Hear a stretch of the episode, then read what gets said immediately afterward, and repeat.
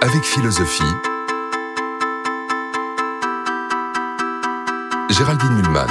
L'ombre et la lumière, c'est notre série de cette semaine. Ces deux mots et leur contraste constituent une riche métaphore pour dire beaucoup de choses. Mais il faut aussi les examiner dans leur sens littéral, concret. Aujourd'hui, le défi de l'obscurité, peinture, photographie, cinéma.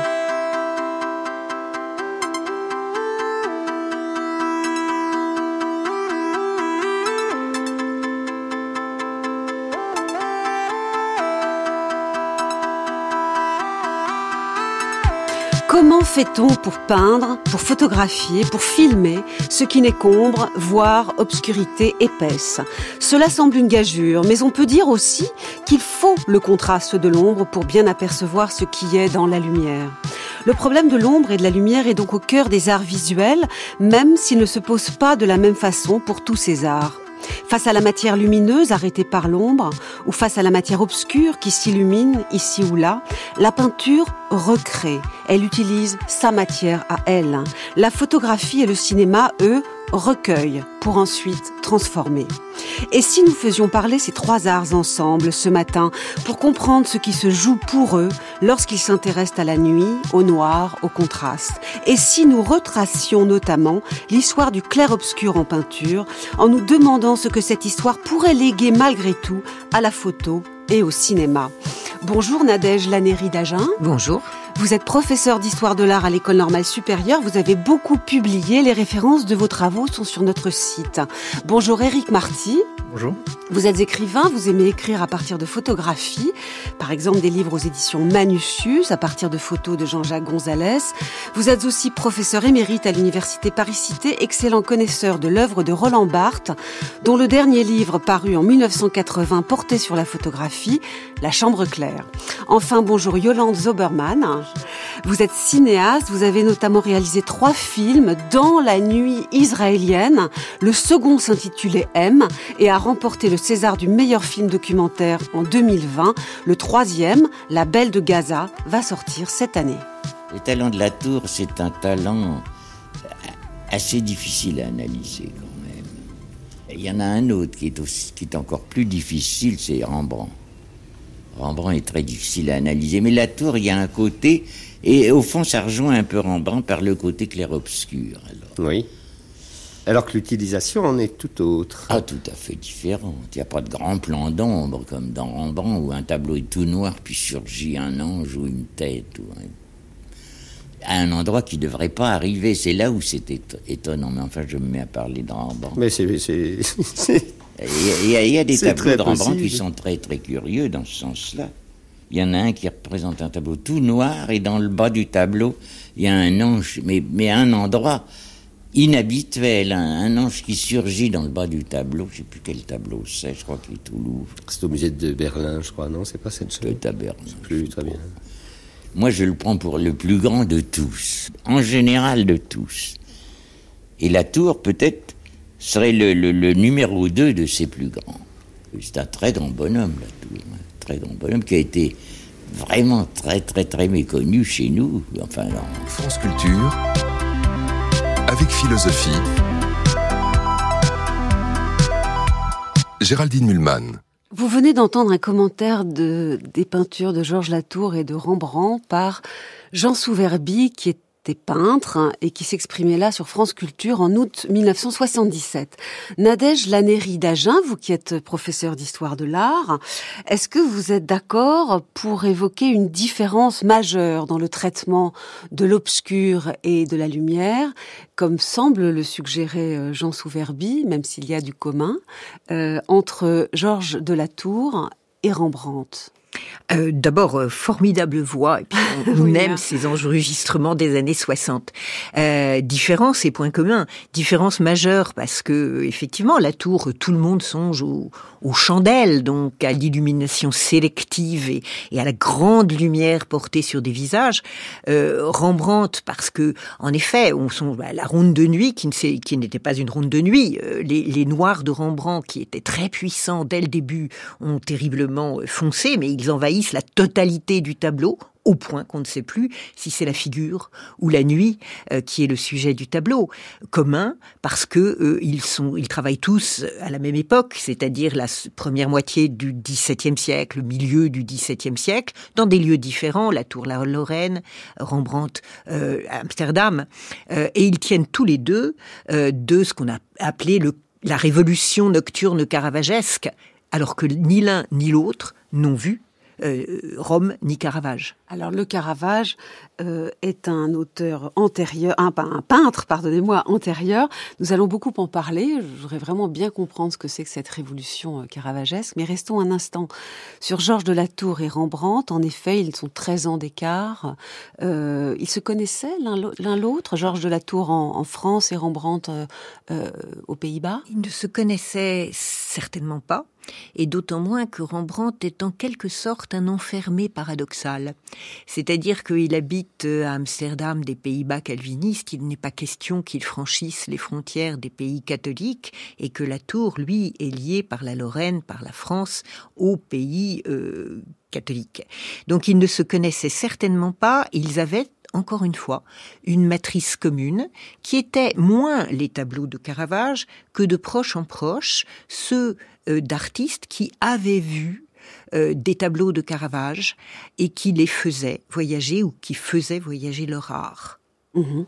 Alors on va revenir sur tout cela. Je voudrais demander à mes deux autres invités, euh, Éric Marty, qui connaît bien la photo, et ce qu'en a écrit Roland Barthes et Yolande Zoberman, qui est euh, cinéaste, si pour vous, un peu comme pour euh, La Tour et Rembrandt, la nuit est en quelque sorte première, alors elle n'a peut-être pas le même sens hein, chez La Tour et Rembrandt, peut-être y a-t-il quelque chose de plus inquiétant chez Rembrandt, c'est une question que nous aborderons après, mais enfin on a l'impression que la nuit, le tableau est d'abord fondamentalement de la nuit, et puis il y a des éclats de lumière inattendus pour Rembrandt, un peu plus, disons, euh, attendus, en tout cas scintillants chez la Tour, vous venez de le dire. Est-ce que pour vous, Yolande Zoberman, la nuit également est première? Et tout ce qu'il y a à filmer est ce qui en surgit Pour moi, la nuit est fondamentale parce que euh, parce que d'abord, je cherche la lumière dans la nuit. je la cherche beaucoup plus dans la nuit que dans le jour. Euh, en fait, je, viens de terminer une trilogie dans la nuit et, j'ai appris euh, il y a très peu de temps que chez les Juifs, le jour commençait la nuit et toutes les fêtes commencent la nuit. Et à la tombée du jour d'avant, c'est ça? À la tombée du jour d'avant, à la minute près. Et, et en fait, euh, voilà, c'est aller de l'obscurité vers la lumière. Et il y a beaucoup de choses qui m'intéressent moi dans dans dans la nuit. Euh, et, et j'ai appris aussi que euh, on sait que c'est le matin, on sait que c'est le moment de faire la prière du matin, quand on sait reconnaître le visage d'un ami, Pardon, euh, quand on sait reconnaître le visage d'un ami à deux mètres. Et, euh, et ce que je trouvais très beau, et on dit aussi que reconnaître le visage d'un ami, c'est toujours de la lumière. Ne plus reconnaître le visage d'un ami, c'est être en pleine nuit, même en plein jour. Et, et euh, donc voilà, tous ces paradoxes, moi ça m'intéresse. La nuit, c'est un moment où tout est possible. La nuit, c'est un moment où les gens errent. C'est un moment où tout d'un coup, les gens peuvent parler d'une manière différente. Et on regarde autrement, en fait. Éric Marty, pour la photographie, il me semble que d'emblée le problème se pose différemment. La photographie, ça veut dire écrire la lumière, hein, euh, littéralement, étymologiquement. C'est la lumière qu'on capte dans l'appareil photo. Euh, et pourtant, ce que nous venons de dire sur l'importance de la nuit et, l'idée que la, la, nuit est première et la lumière pourrait surgir n'est pas tout à fait euh, une lubie pour la photographie. Qu'est-ce que vous en pensez? Peut-être un tout petit peu avant, revenir sur la tour. Avec grand plaisir. Parce que ce qui me frappe chez la tour, c'est que la lumière, le référent de la lumière, de la source, est dans le tableau, par la chandelle. Et ce qui, quand même, est la singularité de la tour par rapport à Rembrandt, où il y a davantage un continuum entre obscurité et lumière, et où la source de la lumière n'est pas forcément donnée. Alors qu'elle est donnée chez la tour par la chandelle, et ce qui est important, c'est que la lumière est périssable alors, puisque la chandelle va vers sa consommation. En effet, oui. Le suif est fond. Et que donc, euh, ce qui est très beau chez la tour, et ce qui est spécifique, me semble-t-il, c'est cette coprésence de l'ombre et la lumière sous la forme, je dirais, d'une sorte d'oxymore, ou en tout cas d'opposition, ou de conflit, ou en tout cas de danger, de mise en danger de l'un par l'autre, euh, au sens où, euh, si on prend la Madeleine de la Veilleuse, par exemple, qui est une sorte de moment où, la, Madeleine est, euh, médite et donc va vers euh, quelque chose, eh bien, il y aura un moment où la chandelle va, va disparaître et où l'obscurité va, va recouvrir les choses. Donc, euh, je pense que c'est important aussi de, de, de s'interroger sur le rapport ombre-lumière sous la forme pas seulement d'une métaphore, qui est évidemment très juste, mais sous la forme de l'oxymore, c'est-à-dire d'un conflit et je crois que, alors, pour répondre maintenant à votre question sur la photographie, et particulièrement chez Barthes, je crois qu'il y a effectivement quelque chose de conflictuel. Et si Barthes appelle, intitule son livre La chambre claire, euh, c'est évidemment dans une dimension, je dirais pas polémique, parce que le mot polémique est trop, trop faible, mais dans une dimension, je dirais, déconstructrice, puisque la chambre claire, c'est l'anti-caméra oscura. Alors, qu'est-ce que c'est la caméra obscura la caméra pour les non-spécialistes C'est au fond, euh, finalement, bon, Léonard de Vinci, a, on a fait des schémas, etc. Donc ça existe depuis très longtemps Très longtemps, même depuis Aristote, euh, ça apparaît. Ça servait à quoi? C'est une boîte, donc, dans laquelle il y a un petit trou qu'on appelle sténopée, par laquelle la lumière passe, et qui, à ce moment-là, imprime sur une des faces de la, boîte noire, de la caméra oscura, euh, ce, qui, vient de l'extérieur, sous une forme inversée. Mhm. La, photographie, c'est simplement la, capacité, cette fois-ci, à immobiliser cette image grâce à la, pellicule, mhm. grâce à la chimie.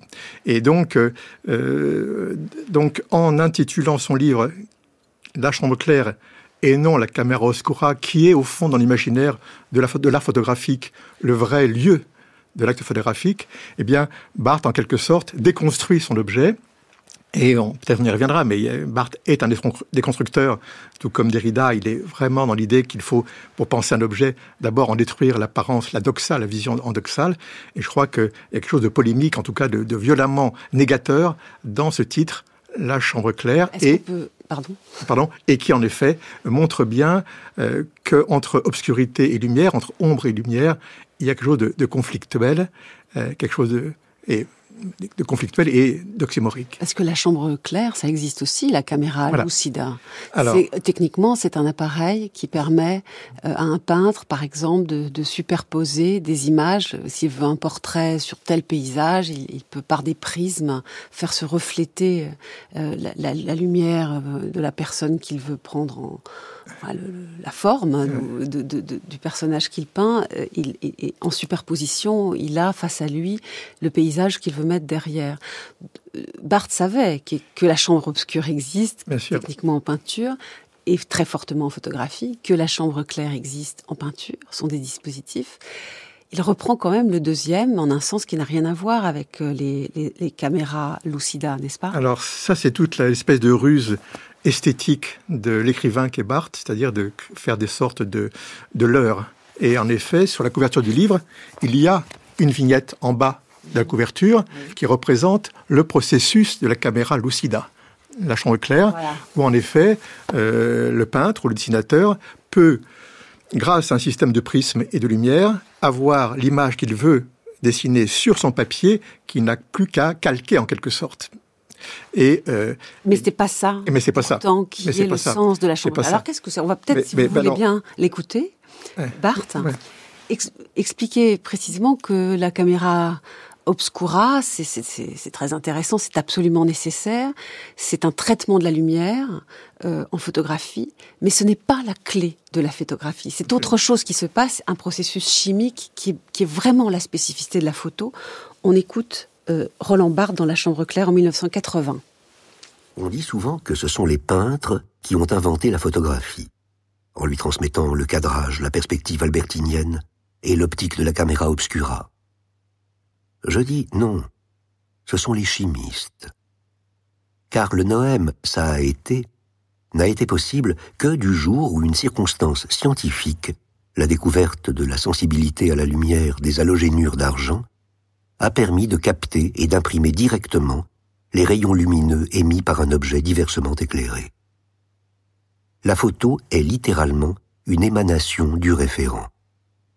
d'un corps réel qui était là, sont parties des radiations qui viennent me toucher, moi qui suis ici. Peu importe la durée de la transmission. La photo de l'être disparu vient me toucher comme les rayons différés d'une étoile. Une sorte de lien ombilical relie le corps de la chose photographiée à mon regard. La lumière, quoique impalpable, est bien ici un milieu charnel, une peau que je partage avec celui ou celle qui a été photographié. Il paraît qu'en latin, photographie se dirait imago lucis opera expressa, c'est-à-dire image révélée, sortie, montée, exprimée, comme le jus d'un citron, par l'action de la lumière. Et si la photographie appartenait à un monde qui est encore quelque sensibilité au mythe, on ne manquerait pas d'exulter devant la richesse du symbole. Le corps aimé est immortalisé par la médiation d'un métal précieux, l'argent, monument et luxe. À quoi on ajouterait l'idée que ce métal, comme tous les métaux de l'alchimie, est vivant.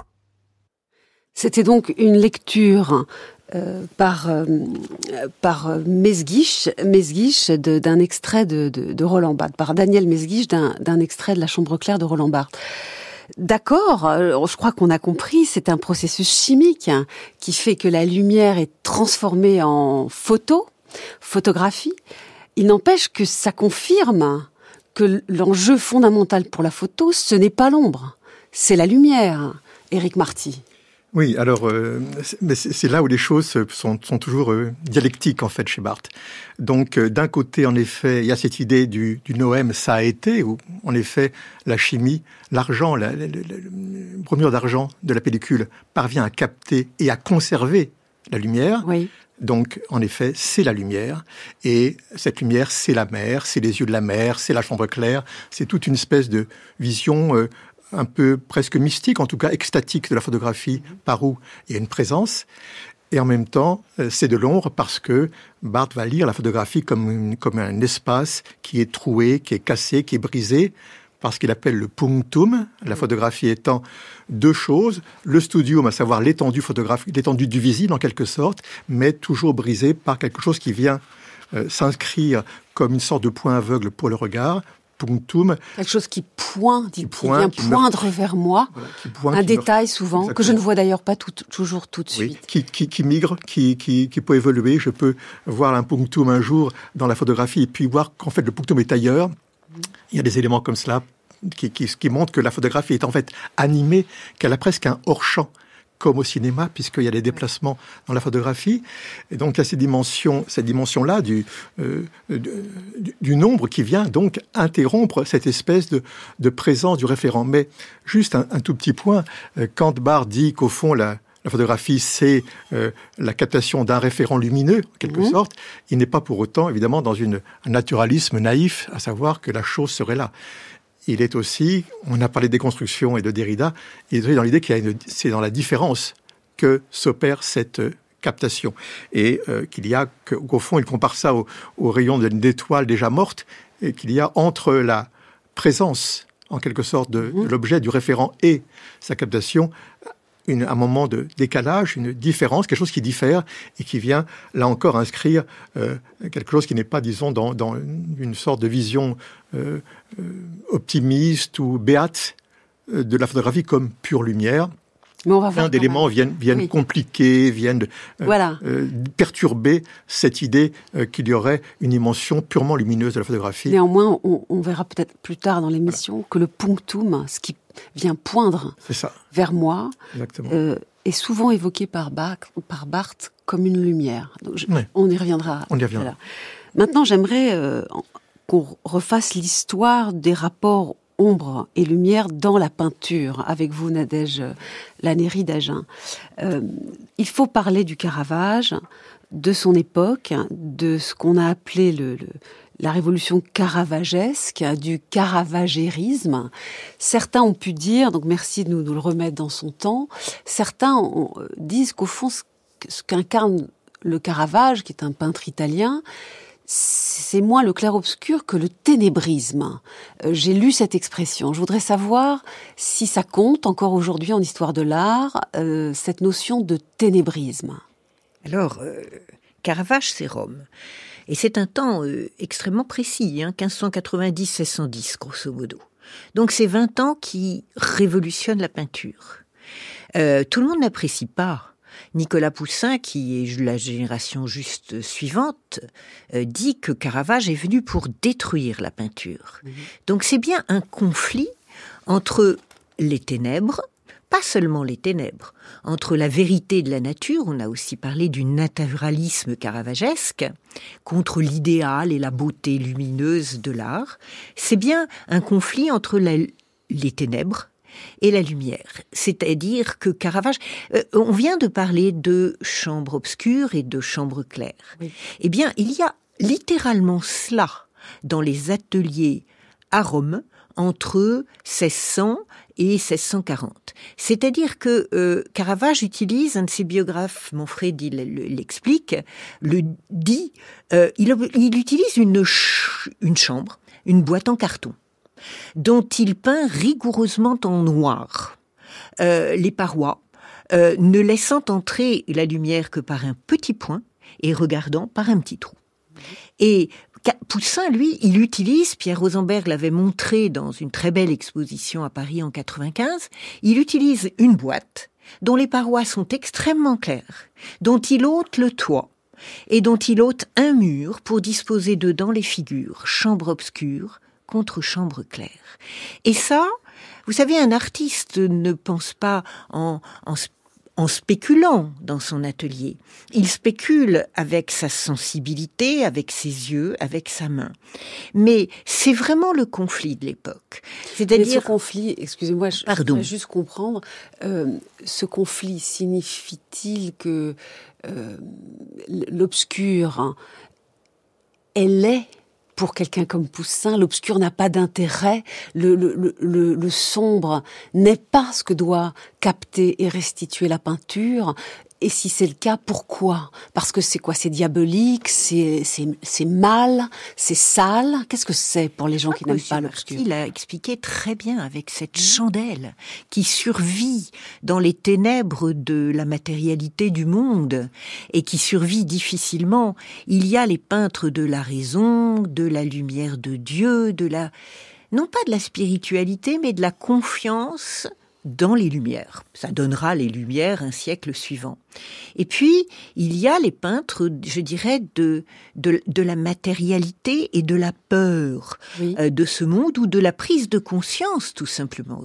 Vous savez, ça, c'est Caravage. Et ça, c'est Caravage. Je crois, je crois qu'il y a ici quelqu'un qui a écrit sur Jean Genet, et Jean Genet a écrit sur Rembrandt un très très beau texte, où il n'est pas question de la flamme, mais où il est question aussi de cette matière qui est commune et terrible à tous les hommes, à tout le monde entier, et qui empêche l'autonomie des êtres, leur individualité. Au fond, au fond, Rembrandt, c'est son contemporain Descartes, qui ne parle pas de la flamme, qui parle de la matière molle de la cire, c'est-à-dire de ce qui se défait, de ce qui fond, et qui fait qu'il n'y a plus de lumière un jour, mais une sorte de matérialité gluante, en tache, qui fait la matière de Rembrandt. Donc c'est vraiment l'opposition alors c'est le noir. C'est l'opposition corps et raison, puisque chez Descartes, on va en parler demain, l'enjeu, ou dans, ou dans le troisième épisode, pardon, de cette série, la vraie lumière, c'est celle de la raison.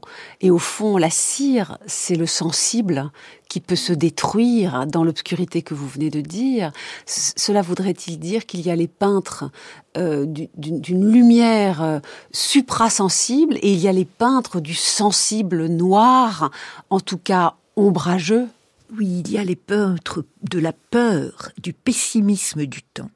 Vous savez, c'est extraordinaire parce qu'on est, on est à l'époque de Galilée. On est à l'époque où on regarde cette nuit pour y voir les taches de lumière. On est à l'époque où quelqu'un, qui est une sorte de fou magicien mais merveilleux, qui s'appelle Robert Flood, écrit un magnifique ouvrage sur le cosmos qui commence par des vignettes, des gravures abstraites. Et la première, c'est le premier tableau abstrait de l'histoire. Mhm. C'est un tableau entièrement noir qui représente le Big Bang, si vous voulez, qui représente. Et le, la deuxième vignette, c'est le Fiat Lux et la lumière fut, qui est un cercle parfait, opéré par la main de Dieu, par une colombe, et qui est le blanc absolu qui triomphe progressivement de cette nuit. Eh bien, il y a les peintres de la nuit et il y a les peintres du jour, et le conflit entre eux est inexpugnable. Éric Marty, peut-être sur Jean Genet qui a totalement repris cette, cette bagarre, hein, parce qu'il y a quelque chose de polémique entre les peintres de la lumière et les peintres de l'ombre. Oui, c'est ce que je disais aussi en parlant d'oxymore entre ombre et lumière. Euh, et alors le texte de Genet est en plus assez particulier parce que c'est un texte qui aussi brise Rembrandt. C'est un tableau de Rembrandt euh, déchiqueté en 32 morceaux, je sais pas, quelque chose comme ça. C'est un texte, un texte qui lui-même est aussi un texte euh, assez violent. alors, et sur Rembrandt, peut-être, on pourrait aussi parler de, Derrida, puisque Derrida, dans Mémoire d'aveugle, où il suppose qu'au fond nous sommes tous aveugles, mhm. euh, fait de Rembrandt quelqu'un qui peint avec la main et non pas avec le regard. Et là aussi, l'obscurité, on pourrait l'introduire autrement que vous l'avez fait, par l'idée de la main et de, la, et de, la cécité comme une sorte de condition presque notre rapport au monde visible. Euh, Vous dire qu'on est d'abord aveugle, quoi. ce qui est d'ailleurs parfaitement exact. Je crois que le nourrisson, en arrivant, voit très très peu de choses, il voit juste quelques formes. En revanche, il, touche, et, c'est son corps, euh, le toucher, qui est... il touche le ventre de sa mère, et donc c'est ça aussi que les peintres ont envie de, restituer, le, toucher aveugle avant euh, le regard euh, embrassant la lumière. Tout à fait. Et alors, il y, a, un photographe qui s'appelle Eugène Bafkar, qui est un photographe slovène, qui est aveugle, précisément, et qui fait des photographies comme photographe aveugle, et dont, la nature est parfaitement le clair-obscur, en tout cas, qui est très aussi la, latourien. Il y a, il y a c'est des photographies en noir et blanc, euh, qui, qui, sont marquées par une obscurité envahissante, mais traversées, creusées par une flamme. Et l'idée, au fond, de Bafkar, c'est l'idée qu'il a en fait un troisième œil. Il a un troisième œil. Alors, euh, on pourrait rapprocher ça de la, glande pinéale, de l'œil pinéal, de, l'idée qu'il y a cette espèce de présence comme cela, d'une atrophie d'un troisième œil qui serait en nous. Et il ne peut pas vérifier ce qu'il photographie, n'est-ce pas? Il ne peut pas le vérifier puisqu'il non, il ne peut pas le vérifier, mais il a une sorte de, de, il, a, ce troisième œil qui voit en fait. Mhm. Et l'idée, au fond, c'est que toute image est mentale, en fait, qu'il a pas, que l'image perçue, que l'image perçue est presque rien par rapport à ce qui est en réalité la vraie source du regard, qui est la conscience imageante, l'image mentale. France Culture, avec philosophie, Géraldine Mulman. Nous parlons de l'ombre et de la lumière cette semaine dans avec philosophie. Et ce matin, nous en parlons d'une manière extrêmement concrète, matérielle. Euh, la question de l'obscurité, qui est un véritable défi, euh, aussi bien pour la peinture que pour la photographie et pour euh, le cinéma. Je suis en compagnie de Nadège Lanéry d'Agen, euh, historienne de l'art, d'Éric Marty, écrivain et excellent connaisseur de, de la photo et des écrits de euh, Roland Barthes, et de Yolande Qui est cinéaste. Alors on va écouter tout de suite un extrait d'un de vos films. Euh, Would you have sex with an Arab? Euh, coucheriez-vous avec un arabe? Qui est un, un le premier volet de votre trilogie qui concerne la nuit israélienne. Le second volet M a été primé euh, magnifiquement au César. Dans ce premier film, j'ai l'impression, mais c'est vous qui nous direz, que vous cherchez l'inattendu total, euh, la surprise absolue, lumineuse, euh, au cœur de la nuit. On écoute.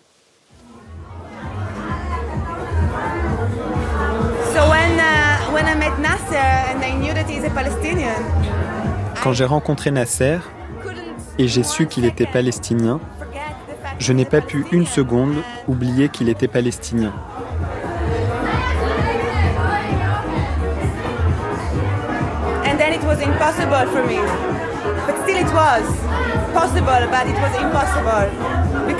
Alors c'était impossible pour moi. C'était quand même possible, mais impossible. Parce que j'appartiens tellement à la génération qui croyait à la paix, au processus de paix, à la discussion, aux relations avec les Palestiniens. Alors quand j'ai rencontré face à face un Palestinien, j'ai tout de suite voulu lui faire l'amour, parce que c'était ce que je pouvais faire de mieux, pour aller au bout de la rencontre. C'était faire l'amour. Je ne vois pas d'autre dénouement.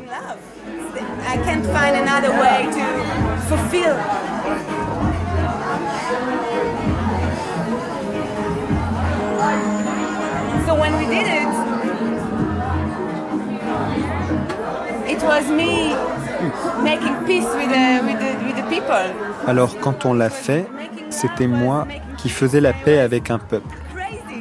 Faire l'amour, c'était faire la paix. C'était fou.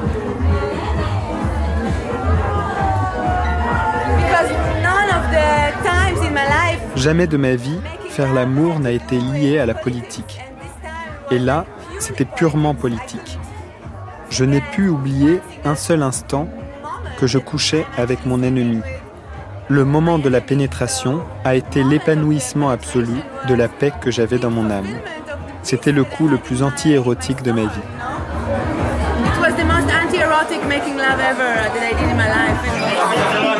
Et on entend là donc une, une femme qui vous parle, Yolande Zoberman, en pleine nuit, euh, dans Would You Have Sex with an Arab, votre film de 2011. J'aimerais savoir s'il faut la nuit pour entendre des choses pareilles. Clairement, oui. C'était dans un bar, un bar euh, qui s'appelle un sexy bar, et euh, qui est un bar où en fait les gens sont d'accord pour se parler. Et euh, et c'est vrai que c'était assez étonnant parce que j'ai posé cette question. C'est un film où je pose cette question à beaucoup de gens. Je pose aussi la question à des Arabes israéliens. Et en fait, c'est la question du désir. Pour désirer l'autre, il faut le voir. Et, euh, et toute la question, c'est ça, c'est voir ou ne pas voir. Et pour le coup, là, on a l'impression que il s'agit de ne pas le voir. Voilà. Cet, cet homme avec qui elle vient de passer une nuit. Et si elle l'avait vu en plein jour, peut-être ne serait-elle pas passée à l'acte. C'est ça que vous suggérez? Non, je suggère rien, c'est juste... Euh, euh, j'ai beaucoup aimé dans tout ce que vous avez dit cette histoire du conflit entre entre la nuit et le jour. Moi, je pense qu'il y a le il y a la nuit, mais il y a l'obscurité. La nuit, c'est pas l'obscurité. La nuit, il y a des lumières et et l'obscurité, il y a plus rien. Et l'obscurité, il y avait de la lumière, mais l'obscurité repousse la lumière. Il y a plus rien. Et euh, et ça, voilà. Et donc chercher euh, moi, comme cinéaste, chercher euh, dans la nuit euh, quelque chose qui lui, qui lui encore, ou dans l'obscurité quelque chose qui lui encore, c'est, je trouve que c'est, voilà, c'est, c'est mon désir, c'est mon travail de cinéaste. dans ce film, cette question qui peut avoir l'air si superficielle d'une certaine manière, est-ce que vous feriez l'amour? L'était pas parce que parce que voilà, c'est toute la question de l'existence de l'autre. C'est euh, aussi la découverte pour certains. Je me rappelle d'une des scènes où euh, il y avait des jeunes arabes israéliens et des jeunes israéliens juifs. Et il y a un jeune homme qui me dit euh, mais attends, qu'est-ce qu'on fait? Regarde, si quelqu'un, si quelqu'un de sa famille tue quelqu'un de ma famille, ou si quelqu'un de ma famille tue quelqu'un de sa famille, qu'est-ce qu'on fait? Et je lui dis, ben, je sais pas, on pleure ensemble. Et, et là, tout d'un coup, il m'a regardé, il m'a dit, j'y avais pas pensé. Et, et, et donc, voilà, c'est, c'est comment est-ce qu'on regarde, comment est-ce qu'on voit? Et euh, moi, je crois qu'on est ce qu'on voit et pas ce qu'on pense. Et on voit tous des choses différentes. Et dans la nuit, c'est encore plus clair que que, que dans, dans le jour. Mais enfin, peut-être pas. Peut-être que c'est euh, les gens qui regardent la nuit ont une vision peut-être plus plus précise ou plus fine. Euh, d'abord parce qu'ils doivent évaluer les dangers, d'abord parce que c'est... Euh, mais il y a aussi la séduction de la nuit. Oui. Ouais. Et euh, la nuit, les choses apparaissent un peu comme des contes, en fait. Et au niveau du cinéma. Vous dites que c'est et les nuits, les nuits au cinéma, alors, les nuits documentaires sont magnifiques au cinéma, sont souvent beaucoup plus belles que les nuits de fiction. Il faut quelquefois un matériel énorme en fiction pour recréer une nuit documentaire, parce que justement la nuit documentaire se fait avec très peu de moyens, et que du coup ce qu'on cherche, c'est euh, comment ça apparaît, c'est la fragilité de l'apparition. Alain Flécher, cinéaste et photographe, euh, évoque lui aussi le fait que souvent au cinéma, on recrée la nuit en plein jour. C'est ce qu'il appelle la nuit américaine. Je voudrais qu'on l'écoute parce qu'en fait, je comprends pas très bien pourquoi on se, on, se, complique la vie à ce point. Pourquoi ne filme-t-on pas juste la nuit? Euh, Écoutez-le. La nuit américaine me passionne beaucoup parce que, en fait, c'est ce que les Américains appellent day for night, c'est-à-dire le jour à la, deux jours pour faire semblant que c'est la nuit. Et j'ai appris des techniciens, des chefs opérateurs, comment on fait la nuit alors qu'on tourne en plein jour et que la lumière solaire nous est imposée comme une sorte de fatalité dont on à laquelle on ne peut pas échapper. Quand on tourne en plein soleil, euh, on ne maîtrise rien. On a beau faire venir des projecteurs des 10 kilos, euh, on ne peut pas lutter contre la lumière du soleil. Donc la lumière est imposée. Quand on tourne la nuit, on peut, on peut faire ressortir ce qu'on veut. C'est, quand on tourne la nuit, le cinéaste fait sa lumière. C'est là qu'il est créatif avec la lumière beaucoup plus que, que le jour. Pour obtenir l'extinction de la lumière du jour, on, ferme au maximum le, diaphragme, donc on sous-expose. Et donc pour arriver à combattre cette fermeture et faire apparaître des objets, il faut beaucoup éclairer. Donc la nuit américaine, elle exige des sources de lumière extrêmement puissantes. Sinon, on voit tout simplement rien. Dans ce cas, on sous-expose tout et on ne voit plus les personnages, on ne voit plus les accessoires importants, etc. C'est bizarre quand même euh, cette euh, antinomie. Euh, on surexpose, puis on sous-expose, on ferme le trou, mais on a surexposé d'abord en lumière pour créer la nuit. Pourquoi est-ce qu'on ne tourne pas juste la nuit, comme vous, Yolande Zoberman Moi, je, je, suis pas pour ce désir de maîtrise totale, et je suis beaucoup plus pour l'accident et l'accident qu'il soit de jour ou de nuit. Enfin, dernièrement, j'ai peu tourné de jour, hein, mais le, le, je trouve, je trouve que c'est une danse. Filmer, c'est une danse. Alors, par rapport à la photographie, il y a le mouvement, et dans ce mouvement, il y a la danse. Il y a la danse avec le monde, avec les émotions, avec les gens, et, euh, et, et notamment avec les accidents. Moi, je j'adore les accidents au cinéma. Je trouve que c'est ça qui me donne le sentiment, justement. Il y a l'autre, il y a de l'autre, et l'autre arrive souvent par accident et, et euh, que ce soit ses émotions, que ce soit voilà, moi je suis là pour euh, pour euh, ouvrir les bras à ça en fait. Nadège Lanéry d'Agen, comment vous, historienne de l'art, excellente connaisseuse de la peinture, vous réagissez à toutes ces réflexions sur la nuit au cinéma? Eh bien, je suis très frappée par ce que Yolande a dit, c'est-à-dire qu'effectivement, nous avons opposé le clair et l'obscur, le noir et la lumière absolue, il y a une chose qui est commune euh, aux, trois arts dont on parle, c'est qu'on ne peut pas faire de la photographie avec rien que de la nuit. On ne peut pas faire du film avec rien que de la nuit. Je veux dire rien que du noir, absolu ou pas longtemps. Et finalement, on ne fait pas non plus de peinture avec du noir absolu. Au fond, euh, en tout cas, dans la culture figurative qui est celle du XVIIe siècle, il faut des figures, il faut qu'émergent des corps, il faut qu'émerge une histoire. Et c'est cette émergence de figures illuminées, d'un ange par exemple, d'une figure de Cléopâtre, euh, dans euh, cette ténèbre, qui est je crois ce qu'on pourrait appeler le punctum.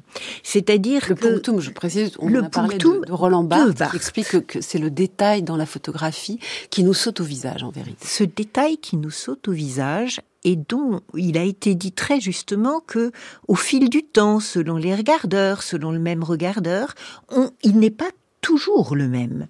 Et c'est vrai aussi, ces coups de surprise dans le cinéma, hors dans la peinture, finalement, euh, il y a un coup de poing qui nous vient du réel, choisi par le peintre. Quand Rembrandt fait sortir tel élément, c'est qu'il est captivé dans un portrait par un petit détail. Quand dans la ronde de nuit, on regarde, qu'est-ce qu'on voit? Mais c'est ce qu'il a vu. Le punctum, c'est cette petite fille, cette petite sorcière illuminée de jaune qui porte, qui est naine ou enfant et qui porte sur ses épaules deux poulets morts. Qu'est-ce que viennent faire ces poulets morts Si ce n'est, ben on ne sait pas quoi. Mais c'est ce qu'a vu Rembrandt. Est-ce que ça peut venir parfois de l'obscurité, le punctum, c'est-à-dire le détail qui nous se chez, chez Rembrandt, par exemple, il y a une gravure. j'aime beaucoup cette gravure. On voit une femme de dos, nue, assise sur un lit, une gravure de Rembrandt. Elle on la voit, elle a une épée. Euh, elle va, elle va tuer quelqu'un. Elle va se défendre, sans doute un danger existe, elle est dans la lumière, son dos, ses fesses, on, voit ce dos féminin, peut-être une Cléopâtre, et on est obligé de chercher dans l'obscurité derrière d'où vient le danger. Et quand on regarde bien, on voit un visage qui, se, qui, se, qui est dans la nuit. Et c'est étrange parce que là, ce n'est pas la lumière qui sort de l'ombre, c'est l'ombre qui apparaît peu à peu dans la lumière. C'est inversé d'une certaine façon. Oui, c'est inversé et ça se mérite, j'ai envie de dire. C'est-à-dire que euh, nous sommes autant, ce qui n'invalide aucunement le cinéma, d'images que l'on regarde pas longtemps parce que notre œil est habitué aux, images défilantes. Mais à l'époque de Rembrandt, dans, dans les débuts de la photographie, une image, une image, ça se regarde longuement, lentement, et on y voit à chaque fois, en scrutant, scrutant en l'occurrence les ténèbres, une chose différente qu'on n'avait pas vue d'abord. Euh, Yolande et après nous allons avoir un, moment ensemble, Eric Marty, sur, sur ce, point lumineux chez, qui à mon avis est quand même plutôt lumineux chez. Euh, Juste un tout petit point, moi j'ai été, bah, été bouleversé par l'extrait du film là, et, et je pensais précisément que sont introduits alors la mort, la question de la mort, la question du désir par Vous parlez du film de Yolande Zeberman. ce qui m'a aussi beaucoup touché, c'est évidemment Israël, c'est-à-dire que à l'opposé de ces images-là, les images que les, que les miliciens du Hamas ont produits de leur massacre épouvantable cet octobre étaient sans, obscurité, étaient sans ombre. C'était des images plein champ, euh, absolument frontales. Il s'agissait de montrer, montrer, montrer. Tout, il fallait tout voir, y compris la corruption des corps abîmés par les tortures, par les mutilations et par les viols. Il fallait tout voir. Et précisément, je pense que l'obscurité, c'est refuser ce tout voir en tant qu'il est monstrueux, euh, en tant qu'il suppose précisément quelque chose de, morbide. Et c'est pour ça que ce, cet extrait de film était vraiment tellement, tellement beau et tellement euh, émouvant. Yolande Obermann. Alors, moi, je voulais parler de Spinoza. Ah bah, bah, avec grand plaisir. Nous écoutons. parce que parce que moi j'aime enfin je ne suis pas du tout une philosophe mais j'aime beaucoup j'aime beaucoup ce philosophe parce que c'est le philosophe de la fragilité, de la libération et que et qui dit qu'on est plein de boue, qu'on est tous détraqués, plein de boue et pour moi la boue c'est un peu l'obscurité et euh, et que au, au milieu de cette boue, il y a quelque chose qui brille, qui est comme une idée vraie et, et, et que ça, c'est comme un miracle. Et pour moi, c'est ça aussi, l'ombre et la lumière. C'est ce miracle tout d'un coup de quelque chose qui nous touche. Et moi qui suis pas du tout une philosophe, je suis souvent émue par la philosophie. C'est-à-dire quand tout d'un coup ça vous touche. Et c'est pareil par rapport à une image, c'est pareil par rapport à un film. C'est vrai que le cinéma est, est dernier par rapport à tout ce que vous évoquez, par rapport à la peinture, la photographie mais voilà, c'est ces moments où on sent qu'on touche, qu'on montre ou qu'on touche ou qu'on révèle quelque chose d'humain. Et c'est vrai que euh, j'aime aussi la nuit pour ça, parce que ça se révèle doucement. Et parce que, enfin, ce qu'on entend surtout, c'est que vous vous aimez, enfin, je crois, hein, ce que je crois entendre, que du, de cette obscurité qui n'est jamais totale, la nuit, avez-vous dit, n'est pas l'obscurité, il surgit de la lumière. Euh, parfois, Rembrandt, nous l'avons dit, fait l'inverse. C'est-à-dire, avec l'exemple que j'ai donné cette gravure, c'est de l'ombre que surgit quelque chose. Euh, mais, mais souvent, et là, pour le coup, il me semble que chez Roland Barthes, c'est confirmé, c'est quand même la lumière qui apporte la vraie surprise, ou la surprise est pensée comme lumière. Lorsque Roland Barthes raconte dans La Chambre claire qu'il euh, en revue plein de photos de sa mère qui vient de mourir. Et, tout d'un coup, il y en a une qui est sa mère. L'air de sa mère, comme il dit. Et c'est une photo d'elle enfant au jardin d'hiver.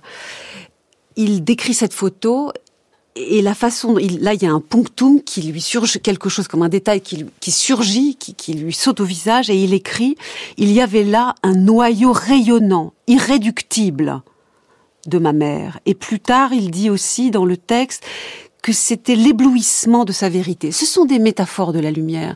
Donc le punctum, le, détail, Éric Marty, euh, qui fait la valeur absolue d'une photographie, c'est penser comme une lumière, pas comme une ombre.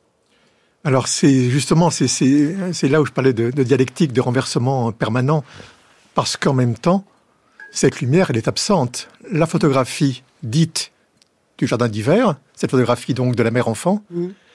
qu'il appelle donc non pas la photographie de ma mère, mais la photographie du jardin d'hiver, donc du, lieu où elle a été prise, comme s'il fallait là encore effacer le sujet pour ne garder qu'au fond qu'une sorte de, forme vide, de tombeau en quelque sorte, eh bien cette photographie, elle n'est pas montrée. Donc la lumière, elle n'est pas là. Donc vous voyez, c'est ça qui est assez fascinant dans la lumière qu'il ressent a posteriori ou qu'il sent immédiatement face à la photographie. C'est une, c'est une lumière euh, qui est comme un point aveugle de la photo ou bien c'est une lumière évidente? Alors, euh, je, crois que là, que là c'est l'aventure propre de, propre de Barthes, c'est-à-dire, euh, et chacun de nous a des aventures différentes par rapport à la photographie. Qu'il définit comme une aventure d'ailleurs. C'est-à-dire, en fond, peut-être que ce punctum, cette lumière, c'est une lumière qu'il cherche. C'est pas la photographie qui la donne, forcément elle est aussi construite par lui-même. Et au fond, euh, quand il tombe, il dit je tombais sur cette photographie. En réalité, c'est lui qui l'a produit cette photographie. Mhm. Et de cette manière, cette photographie, elle est presque sans photographe. Et c'est pour ça, entre autres, d'ailleurs, qu'il élimine la caméra oscura pour faire de la photographie un procès sans sujet, une sorte de processus sans acteur, un acte photographique absolument pur, qui tient à la lumière, qui tient à la chimie, qui a lieu sans personne. Mhm sans, presque sans sujet, qui est une sorte de, spectre qui reste comme cela.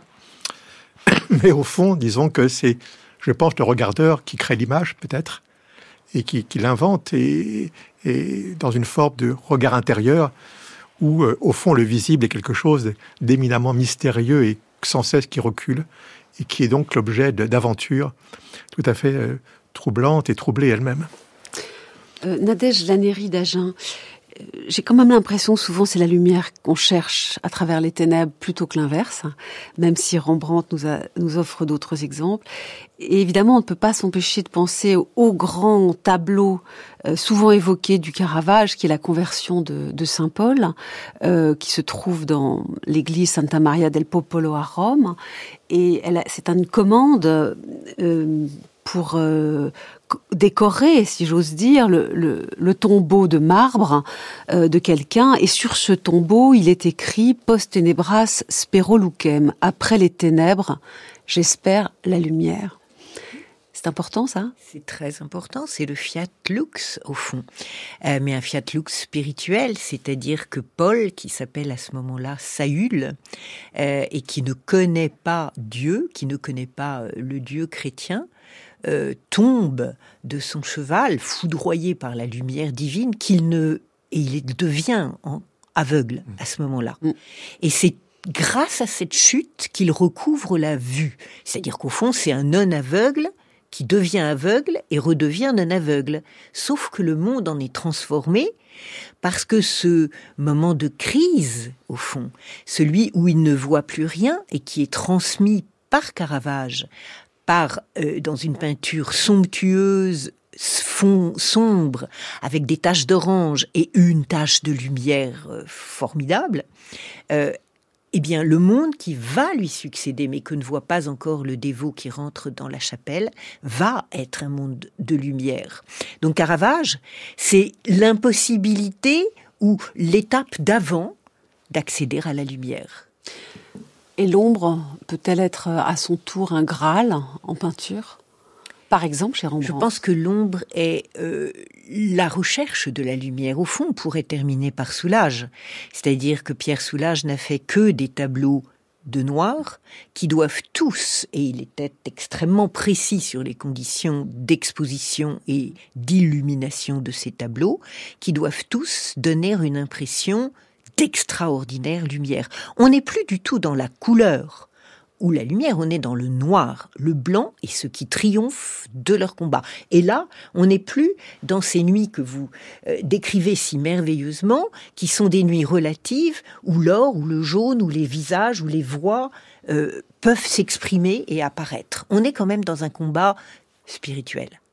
Alors il y a des éléments euh, religieux hein, dans, dans l'histoire de la peinture qui qui font qu'à un moment donné, il y a une quête de la lumière à partir de l'ombre et dans l'ombre, euh, notamment le moment de la contre-réforme. Vous expliquez ça très très bien euh, dans vos travaux. Pour la tour, c'est pour la tour, c'est très important. C'est-à-dire que il faut maintenant que le monde chrétien, après le Concile de Trente, montre non pas la lumière comme ça plain, comme on dirait en anglais, mais mais la lumière qui qui surgit des corps ombrés, c'est ça?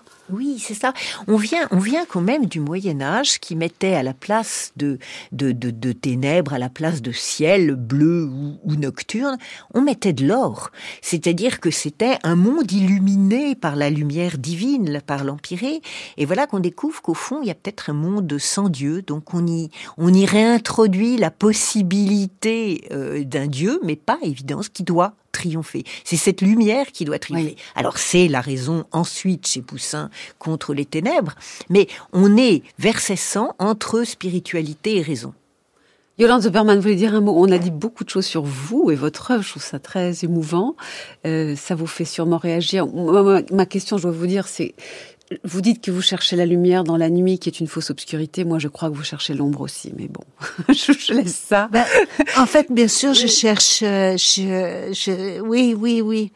Mais en fait, je voulais parler des invisibles parce qu'en fait, on parle de ce qui est visible, mais on est tous accompagnés euh, par des invisibles, mm. qu'on soit, qu'on y croit ou qu'on n'y croit pas. Et, et, ça, ça existe dans la peinture, ça existe dans la photographie, dans le cinéma, et c'est le hors-champ, et c'est ce qui donne l'attention à une image. C'est la vie de de l'artiste. Et les invisibles, nous, allons en parler justement dans un épisode de cette série. Eric Marty, vous avez le mot de la fin. Oui, bah, par une citation de Kafka. Avec plaisir. On photographie des choses pour se les chasser de l'esprit. Mhm. Mes histoires sont une façon de fermer les yeux. Mes histoires sont une façon de fermer les yeux et je crois que c'est vraiment ce qui peut en effet résumer un peu tout ce qu'on a dit, peut-être. C'est-à-dire que peut-être euh, il faudra attendre euh, le 19e et le 20e siècle surtout pour que l'aveuglement et l'obscurité soient le but. C'est ça.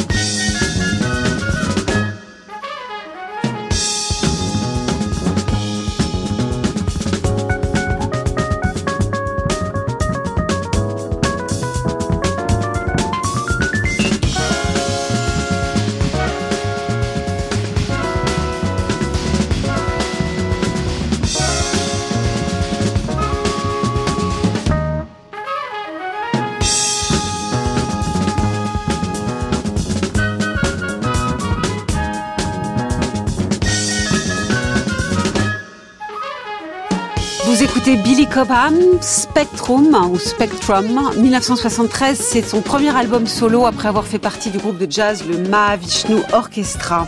Je suis très heureuse de cette conversation et de cette écoute qui s'est produite là dans ce studio entre vous trois. Euh, qui nous parliez tantôt de cinéma, tantôt de peinture et tantôt de photographie. Euh, merci beaucoup. Je vous propose à présent d'écouter Frédéric Worms qui nous parle de la force et de la justice. C'est sa thématique cette semaine et aujourd'hui, il se demande pourquoi la justice s'oppose ou devrait s'opposer à la force. Voici le pourquoi du comment.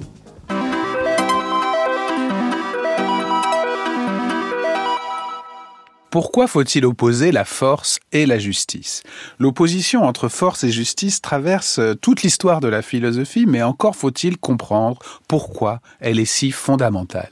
Il y a un contresens majeur qu'il faut éviter, qui est si fondamental qu'il concerne toute notre vie, notre vie individuelle, relationnelle et notre vie politique, évidemment la vie humaine en général. C'est que la force ne peut pas être pensée comme un principe de justice parmi d'autres qu'on pourrait critiquer euh, parce qu'il ne serait pas le meilleur, disons, mais comme le contraire absolu de la justice. C'est là la thèse fondamentale qui traverse l'histoire de la philosophie morale. Le premier, Platon, a voulu, dans son célèbre dialogue, le Gorgias, montrer que la force n'est pas un bon principe de justice, n'est pas un principe de justice comme les autres. Il ne l'a pas montré seulement par un dialogue théorique, en mettant en scène, par exemple, Caliclès, celui qui, dans le Gorgias, défend cette thèse, en disant en quelque sorte à chacun selon sa force, et on pourrait dire alors à ce moment-là, opposer à ce principe un autre principe, à chacun selon son travail, à chacun selon son mérite, à chacun selon ceci ou cela, comme si la force était un concurrent parmi d'autres aux, critères, au titre de critères de justice, au titre de critères de répartition des biens et des maux dans une société humaine, au titre de critères d'évaluation des actions humaines les unes à l'égard des autres. Donc on dirait effectivement à chacun selon, c'est ça le principe de la justice distributive en tout cas, à chacun selon sa force et à chacun encore une fois selon son travail, son mérite, etc. Mais Platon, dans le Gorgias, en montrant comment euh, dans la discussion Caliclès s'énerve et non seulement défend euh, la force, mais fait usage de la force et interrompt le débat, nous montre que la force n'est pas exactement un concurrent comme les autres au titre de critères de justice. La force a quelque chose de contradictoire avec la justice en général avec tous les autres principes de justice. Et quel est le cœur de ce problème que tant de philosophes, de Blaise Pascal à Jean-Jacques Rousseau et Kant et Simone Veil et beaucoup d'autres auront repris dans l'histoire de l'humanité? Le fait fondamental, c'est que la force et la justice sont deux manières de résoudre les conflits, notamment les conflits entre les humains, qui sont la source de ce qui est si puissant en nous, peut-être la chose la plus puissante dans les êtres humains, toutes choses égales par ailleurs, savoir le sentiment d'injustice. Le sentiment d'injustice, c'est d'abord un sentiment relationnel. C'est un sentiment interhumain dans un tout, peut-être, où on a l'impression qu'un autre est plus favorisé que nous, que l'irruption d'un autre nous fait violence, en quelque sorte, comme dans l'expérience euh, psychanalytique de l'irruption du frère ou de la sœur, il y a une rivalité, il y a un sentiment d'injustice quand euh, quelqu'un est favorisé par rapport à quelqu'un d'autre. Mais face à ce sentiment relationnel, quelles sont les ressources? Eh bien, il y en a deux et deux seulement. Et la deuxième peut s'ouvrir à beaucoup d'autres. Mais la première, c'est la force. La force, ce n'est pas la discussion. La force, c'est juste l'écrasement de la discussion par la brutalité. Et d'un autre côté, la justice, c'est la discussion. La force, c'est donc l'interruption de la discussion, de la discussion sur l'injustice. Et l'injustice, et la justice, au contraire, c'est son commencement. Ce sont deux modalités relationnelles tout à fait différentes. La justice, c'est donc le consentement. Le consentement à un principe qui donc ne peut pas être obtenu par la force, c'est le respect d'une égale liberté, alors que la force est toujours un pur principe d'écrasement de la différence, et donc la force n'est pas un concurrent comme les autres à la justice, c'est bien son contraire, absolu. Merci à mes trois invités d'aujourd'hui, Yolande Zoberman, Nadège Lanéry d'Agen et Eric Marty. Les références de vos travaux divers, y compris artistiques, sont sur le site de d'Avec Philosophie. Nos émissions peuvent être réécoutées en podcast via l'application Radio France ou sur franceculture.fr. Cette émission a été réalisée par Riyad Kera avec à la technique Sébastien Royer. Je remercie très vivement Antoine Ravon qui euh, m'a aidé à préparer cette émission et qui connaît tout particulièrement bien votre œuvre, euh, Yolande Zoberman, votre œuvre de cinéaste. Merci aussi au reste de l'équipe, Carla Michel, Anna Felpin et Shaima Giboire. Vous êtes bien sur France Culture. Vive la curiosité.